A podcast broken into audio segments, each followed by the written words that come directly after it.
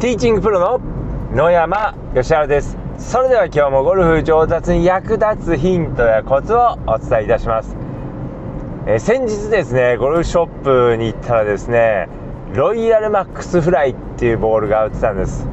まあ、えー、結構ですねもう25年以上ゴルフやられてる方はですねご存知のボールだと思うんですがもうまあ当時私ロイマーと呼んでいましたけれどもえー、このロイヤルマックスフライっていうボールは、まあ、当時糸巻きバラタですね、まあ、糸巻きバラタといってすごい打感が柔らかくてこうスピンもよくかかってですね、えー、ただ、えー、ちょっとでもですねトップしたりするとですね結構すぐにですねボコッとこうあのボールが変形してしまうようなボールで、えだったんですけども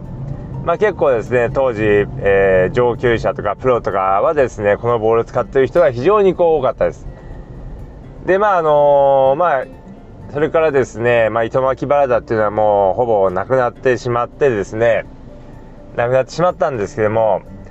まあ先日ですねゴルフショップにロイヤルマックスフライっていうボールが売っていましてまあ当然糸巻きバラダではないんですけどもウレタンのボールなんですけどもまああ懐かしいなと思ってですね、えー、まあ思わず買ってしまいました。で先日こうラウンドで使ったんですけれども、まあ、非常にこう打感が柔らかくてまああのまあ、私普段スリクソンの、えー、Z スタイ XV 使っているんですけれども、まあ、ショートアイアンの感じはですねショートアイアンの止まり具合はですねまあほとんど、えー、同じような感じでした。でまああの本当にですね短いこうショートアプローチのスピンはですねちょっとこうそういう、えー、ボールを打つ状況になかったので、えー、出くわさなかったのでちょっとどのぐらいかかるかわからないんですけども、えー、まあ非常にこう打感が柔らかいボールでした。でまああのまあロイヤルマックスライスピン系のボールってことなんですけどもでまあスリクソンが XV よりはまあ、若干スピンはこう少ない、えー、ようです。少なくて、えー、少ないようなんですけどもで、えー、このスピン系のボールなんですけどもスピン系のボールを使う時に、まあ、注意していただきたいことというか、え、確認していただきたいことをですね今日は、え、お話しいたします。でまあもうスコアでですねもう100を切るようになったらですね是非もうスピン系のボール使っていただきたいなっていうふうにこう思うんですけども、まあ、ただスピン系のボールちょっとこう高いボールが多いので、まあ、ちょっとなかなか使いづらいっていうこともあるかもしれませんけれども、まあ、ぜひですねスピン系のボールを使っていただきたいなっていうふうに思います。でまあやっぱりですねこうアプローチでスピンがかかって止まるっていうのはですねまあ非常にこう楽しいですしでまあその例えばですねこう、まあ、ライが悪いというかまあ球を上げる状況球を上げるというのはですね非常にこう難しいんですけども、まあ、スピン系のボールではですね球を上げなくても低い球でも止まるので、まあ、非常にこうアプローチ、え、の時に、えー、ボールを止めたい時などは非常にこういいです。でまあ是非使ってみていただきたいんですけれどもこれ使う時にですねこう注意していただきたいのはですね、えー、このまあ、打ち方でスピンをアプローチでかけるというよりはどちらかというと条件が揃うとスピンがかかるという形です。えー、まあスピンスピンのかかりやすいボールそしてスピンのかかりやすいクラブそれとあとはボールのライですね、えー、ボールがどのような芝のところにこうあるのかっていうことの条件が揃うとですね、えー、スピンがかかります。まあ、打ち方もですね、まあ、多少はありますけども、まあ、そんなに大きな問題ではないです。え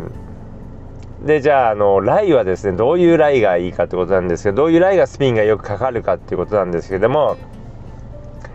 ボールとフェースの間に芝が挟まらない、直接ボールがフェースに当たるような状況だとスピンがかかりやすいです。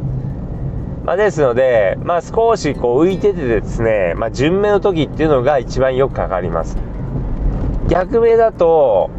えー、フェースとボールの間にですねフェ芝が挟まってしまいますのであんまりスピン変わりませんしまあ、ラフだとやはりこうクラブヘッドでボールを直接打つことができませんのでスピンがかかりづらいです。でそのですねこうボールのライをですねよく見てからですねショットしていただくといいです。でそうしないとスピンをスピンかけたいなと思ってかけたいなというかスピンがかかると思って打ったのにスピンがかからなくてピンをオーバーしてしまったりとかスピンがかからないと思って打ったのにスピンがかかってボあのカップのはるか手前で止まってしまったなんてことがよくありますのでやはりこうスピン系のボールを使う時にはですねボールを打つ前にこのライだとスピンがかかるのかもしくはかからないのかっていうのも、まあ、よくこう観察していただいて、えー、予想してからですねボールを打っていただくといいです。でそうでないとなかなかアプローチの距離を合わせることができませんですので、まあ、ぜひですね今度ラウンドする時にはですねあのボールのラインをよく確認してからアプローチするようにしてみてください。ということでですね、まあ、今日は、え、アプローチをする時にボールのラインをよく確認してえスピンがかかるのかかからないのかをよく見極めてくださいっていうことをお話し、え、したんですけども、まああの、よくですね、こう、アプローチでスピンなんて自分にはまだまだできないよなんていう方いらっしゃるんですけども、えー、条件が揃えばですね、もう結構あの簡単にできますので、まあ、スピン系のボール、スピンのかかりやすいクラブ、ウェッジですね。えで、それからスピンのかかりやすい芝のライ、えー、が揃えばですね、結構あのー、簡単にかかりますので、まあ、打ち方はですね、まあ、まあ多少ありますけども、まあ本当にですね、えー、まあ2割ぐらいですね。10、10割のうちの2割ぐらい打ち方で、あと他の8割っていうのは条件ですね、えー、が大事ですので、まあぜひですね、えスピン系のボールを使って、えー、スピンのかかったアプローチにチャレンジしてみていただければと思います。で、えー、あとですねバンカーとかはですね結構あのスピンが比較的こうかかりやすいですのでまあ非常に、えー、スピンがかかって楽しめるのではないかと思いますので、えー、バンカーショットもですね是非、えー、楽しんでいただければと思います。ということでですね、え今日の音声はこの辺で失礼いたします。